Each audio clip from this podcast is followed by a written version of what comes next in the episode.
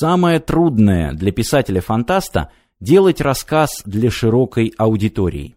В каждом виде литературы существует свой набор аксиом. Читатель детектива знает, что сыщик не окажется убийцей, исключения возможны, когда они гениальны. Читатель женского романа может быть уверен, что дело идет к свадьбе. Читатель романа ужасов догадывается, чем закончится визит героев на кладбище в безлунную ночь. Так и в фантастике. Есть слова-символы – бластер, машина времени, гиперпространство, чужой. И не нужно длинных объяснений. Писатель говорит с читателем на понятном обоим языке. А что делать, если читатель этого языка не знает? Если рассказ написан для толстого глянцевого журнала, чья аудитория интересуется курсами валют, погодой на Канарах и расцветкой галстуков в следующем сезоне?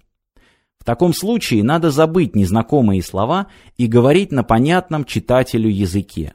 Чтобы если уж он открыл журнал, то все равно прочитал рассказ.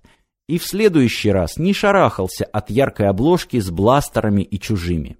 В случае с девочкой с китайскими зажигалками особую пикантность ситуации придавало то, что рассказ попросили написать святочный.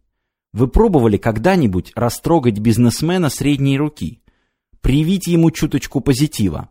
Рассказ при условии, что он черный, был для меня еще более суровым испытанием. Интересно, конечно, написать рассказ для журнала автолюбителей, чтобы рассказ был фантастическим и про машины. Особенно, если сам автор никогда не имел машины и не умеет водить. Старую сказку я писал для журнала по архитектуре и дизайну. Без паники для журнала, весь номер которого занимали статьи о глобальных катастрофах. Кстати, и рассказ «Сухими из воды», который помещен чуть выше, изначально был написан для журнала аквариумистов. В общем, я попробовал писать для непривычной аудитории. Мне кажется, что получилось. Девочка с китайскими зажигалками. Мало кто знает, что известный московский скульптор Цураб Зарители увлекается собиранием нецки. Хобби свое, ничего предусудительного не имеющее, он почему-то не афиширует. В тот морозный снежный вечер, по недоразумению московской погоды, выпавшей удачно на 31 декабря, Валерий Крылов стоял у антикварного салона вблизи Пушкинской площади и разглядывал только что купленное Нецке. Нецке, оно и в России Нецке. Статуэтка сантиметров в пять, брелок из дерева или слоновой кости, к которому не карманов японцы привязывали ключи, курительные трубки, ножички для харакири и прочую полезную мелочь. Потом вешали связку на пояс и шли довольные демонстрировать встречным свои богатства. В общем, вещь ныне совершенно бесполезная и потому до омерзения дорогая.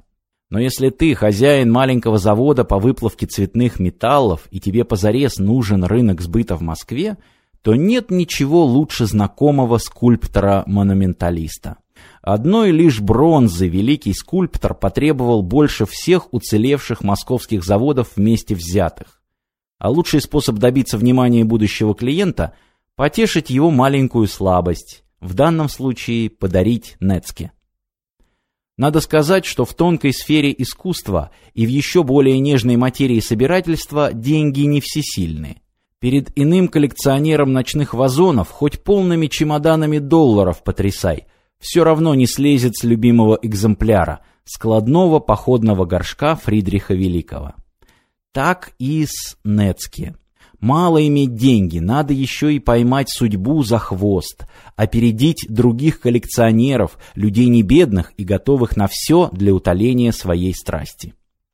Валерию определенно повезло.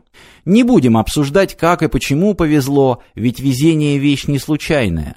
Как бы там ни было, но сейчас он стоял у своего старенького «Пежо» и разглядывал японский брелок, с той смесью удовлетворения и брезгливости, что обычно наблюдается у человека, удачно выдавившего прыщ. Нецке изображала маленькую пухлощекую девочку, завернутую в тряпье и держащую перед собой поднос. На подносе едва-едва угадывались маленькие продолговатые предметы. В каталоге Нецки называлась «Девочка с Суси». «Суси-пуси», — пробормотал Валерий. «Хоть написали правильно». Пора было ехать домой, переодеться, выпить чуток коньяка, вызвать шофера и отправиться в хорошее и мало кому известное заведение, где можно будет презентовать знаменитому скульптору творение японских конкурентов. Жену с дочкой Валерий еще неделю назад отправил в Париж на рождественские каникулы. Так что новогодний вечер мог оказаться шумным и пьяным, а мог, напротив, иметь завершение романтичное и волнующее.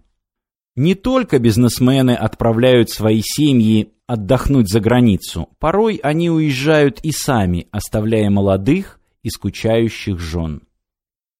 Продолжая разглядывать малолетнюю японскую торговку рисовыми рулетиками, блюдо, на взгляд Валерия, одновременно пресное и тяжелое, Крылов достал сигарету.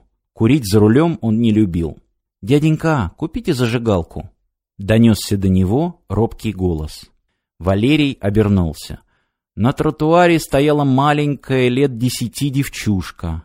В нейлоновой куртке, слишком большой для нее и слишком грязной для любого. В широченном взрослом шарфе, намотанном поверх куртки.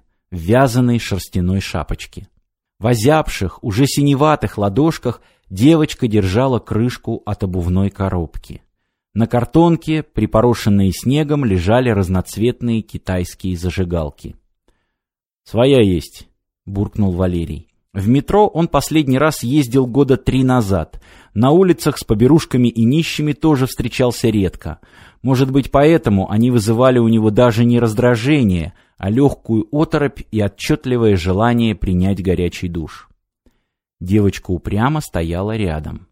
Валерий полез в карман в надежде, что, обнаружив в его руках зажигалку, малолетняя попрошайка отправится своей дорогой. Но зажигалка упрямо не желала находиться. Девочка засопела и провела ладошкой под носом. «Почем твои зажигалки?» — буркнул Валерий.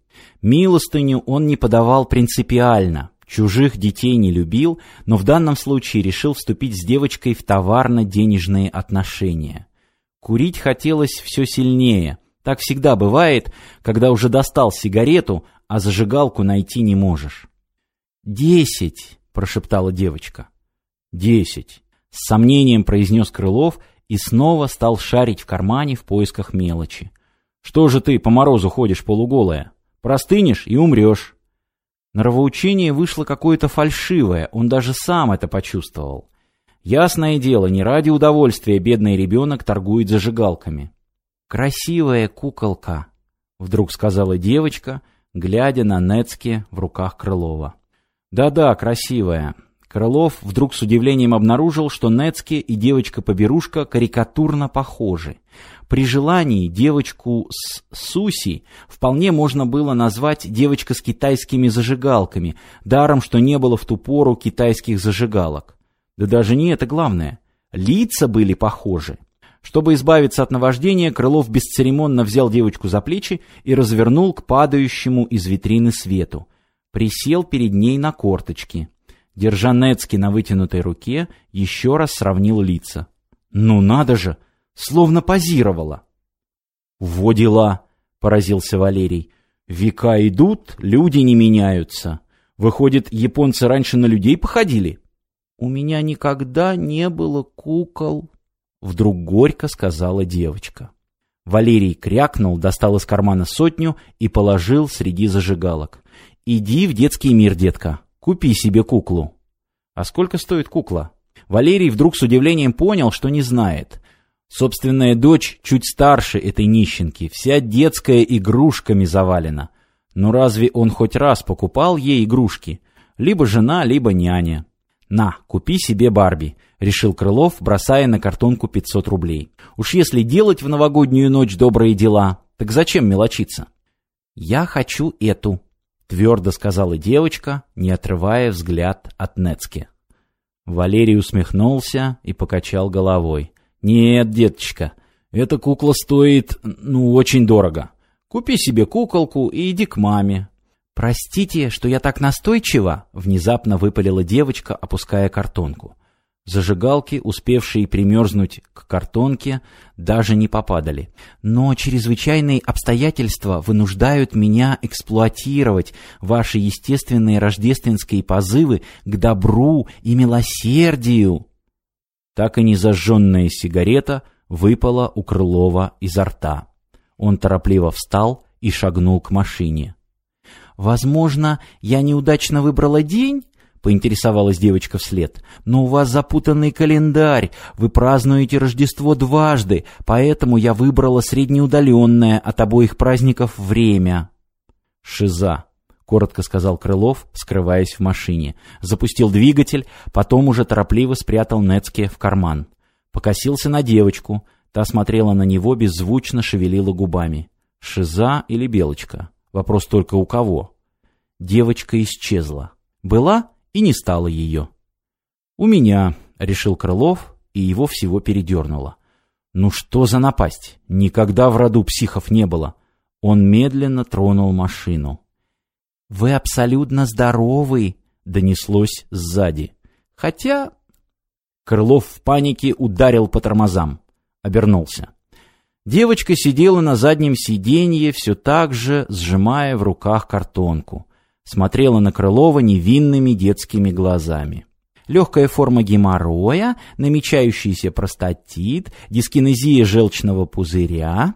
В остальном вы здоровы, повторила девочка. Так вот, я прошу прощения за неудачный выбор времени, но мне кажется, что в новогоднюю ночь, тем более являющуюся среднеарифметическим сочельником, вы максимально склонны к добрым делам. «Ты кто такая?» — воскликнул Крылов. «Ты как в машину попала?» «Я маленькая девочка. Я сместила себя относительно пространства. Вы меня выслушаете?» «Почему ты так говоришь? Девочки так не разговаривают!» Девочка вздохнула. «Моя речь трудна для понимания. Соберитесь с силами, прошу вас. Все очень просто. Я из будущего». Валерий кивнул. «Ага, а я с Марса». «Не похоже отрезала девочка. «Итак, я из будущего. Я путешествую во времени. Точную дату вам знать не обязательно». Крылова охватил легкий азарт.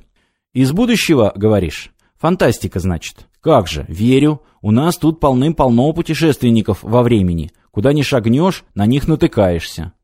«Вот и неправда», — обиделась девочка. «Нет тут больше никаких путешественников и ваша ирония неуместна. Если ты из будущего и так легко об этом рассказываешь, так почему никто не знает о путешественниках во времени? Почему никто больше их не встречал? А в ваше время никто и не путешествует, отрезала девочка.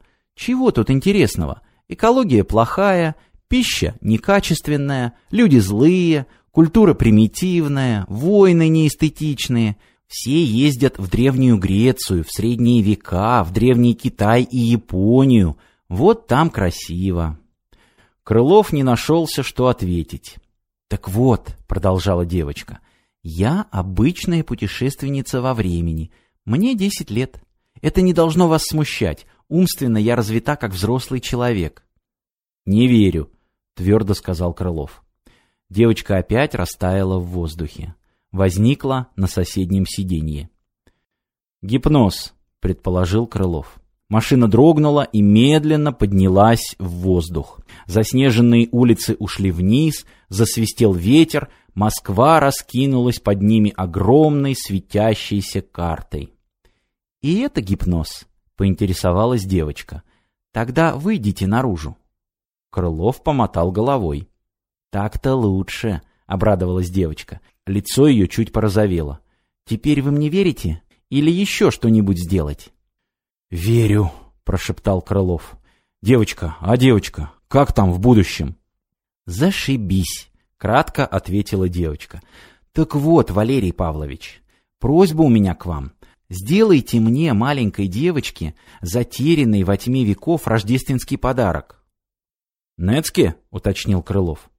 «Угу», — девочка улыбнулась. Несколько секунд Крылов молчал, а потом заорал. «Да что ты несешь? Подарок, говоришь? Нецке!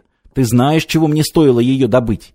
Хрен с ними, с деньгами. Ты думаешь, вся Москва завалена уникальными нецками? А мне сегодня надо его подарить одному скульптору. Тогда, возможно, он станет покупать бронзу моего завода, и у меня наладится бизнес, иначе все, по миру пойду. «Мне очень нужна эта Нецки!» — тонко выкрикнула девочка. «Отдайте ее мне!» «Давай другую взамен», — решился Крылов. «Тебе же не трудно смотаться в Японию, верно? Купишь Нецки 200 лет назад, привезешь в Москву, отдашь мне». «Ты чего?» Девочка тихо ревела, вытирая слезы грязной ладошкой. Машина начала опасно раскачиваться. «Эй, ты равновесие-то держи!» — в панике выкрикнул Крылов. «На, утрись!» Он протянул девочке чистый носовой платок. «Зачем тебе моя Нецки? Ты же вон какие чудеса творишь!» «И вовсе она не ваша!» — сквозь слезы пробормотала девочка.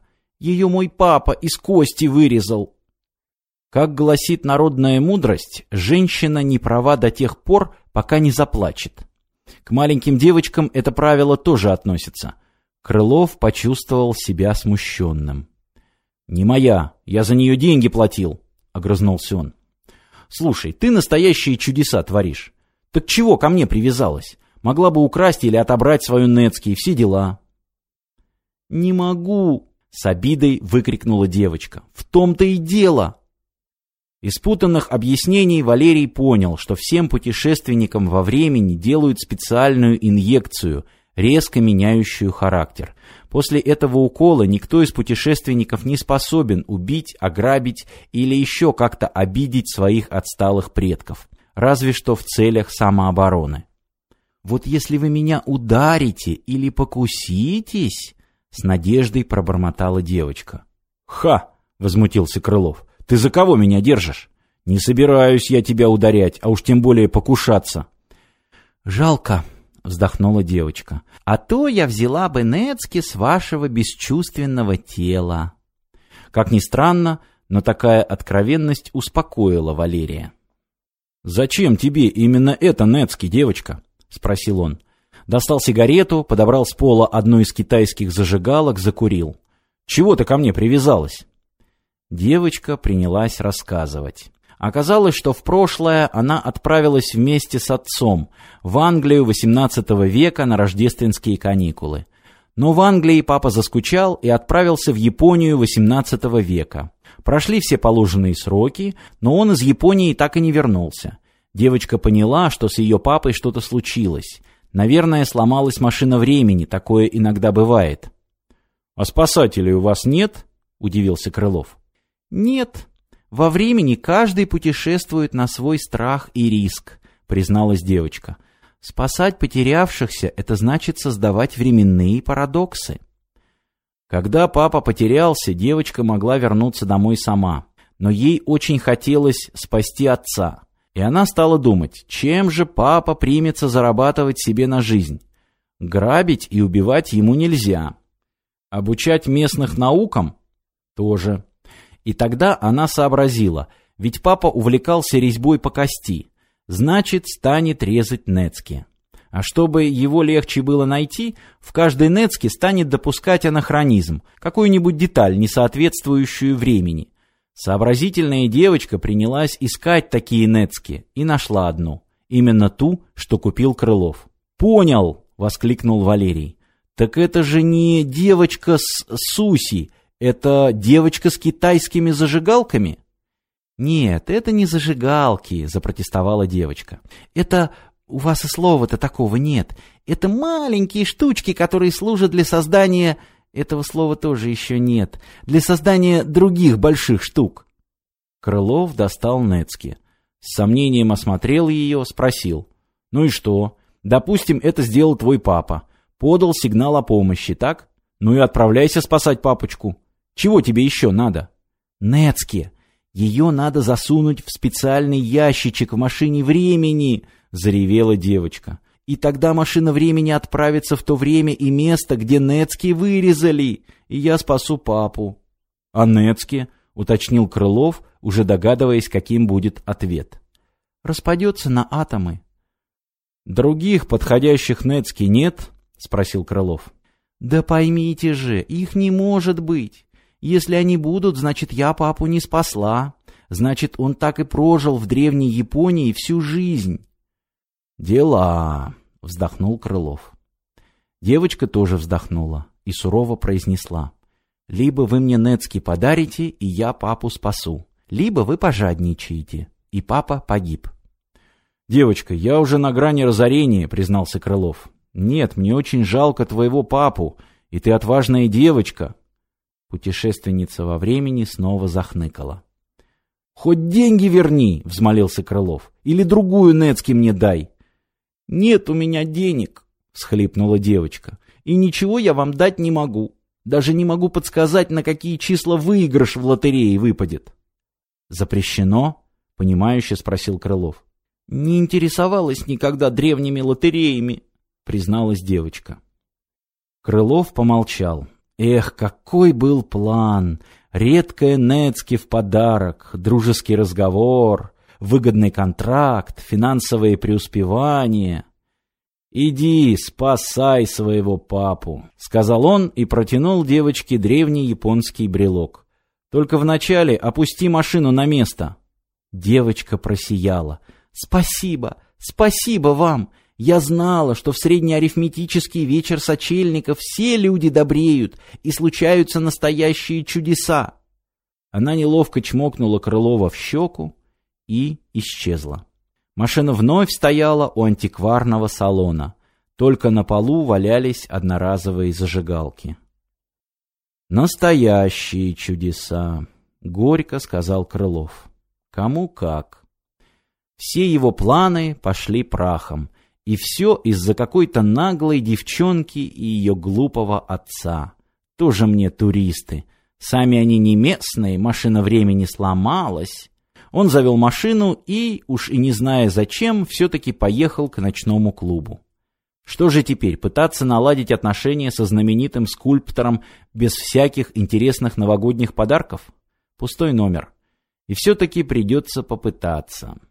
Крылов уже припарковал машину на стоянке, когда с заднего сиденья раздалось деликатное покашливание. «Опять!» — воскликнул он в панике и обернулся. В машине теперь появились двое. Та самая девочка, одетая в темно-желтое платье и алую шелковую накидку, и худощавый мужчина в узких черных штанах и черно-белом жилете с широкими плечами. «Красивая у меня Кадзами!» — воскликнула девочка. «Спасибо вам, Валерий Сан», — строго глянув на девочку, сказал мужчина. «Вы спасли меня ценой больших жизненных неудобств. Домо аригато годзаймас». «Да ладно, чего уж там», — смутился Крылов. «Праздник как-никак». «Мы должны отправляться назад в будущее», — сказал мужчина. «Но я не мог не поблагодарить вас. Примите этот скромный подарок, Валерий Сан». Я резал эту Нецке для очень важного чиновника, но вам преподнесу куда с большей радостью. Крылов едва успел взять из его рук крошечную скульптуру, девочка и мужчина склонили головы и исчезли. На этот раз, похоже, навсегда. «Надо же!» — прошептал Крылов, разглядывая Нецки. «Надо же! Спасен! Что-что?» Нецке изображала, похоже, самого скульптора, высокого и худощавого мужчину в японских одеждах. Но в руках мужчина держал пивную бутылку. «Анахронизм», — прошептал Крылов. «Мужчина с пивом. Да как же я ее подарю?» Он безнадежно рассмеялся. «Чудеса! Праздник!» Раз уж делаешь добрые дела, так не рассчитывай на благодарность. Хотя... Крылов еще раз внимательно оглядел Нецки. Назвали же ту девочку с не пойми чем девочкой с Суси. Главное вовремя дать правильное название. А там уж человек увидит то, что ему пообещали. С работами московского скульптора-монументалиста это тоже случается сплошь и рядом. «Мужчина с пестиком», — произнес Крылов. «Нет, лучше алхимик с пестиком. Работа неизвестного мастера». С Нецки в руках он выбрался из машины. «Все должно получиться. В этот вечер все люди добреют.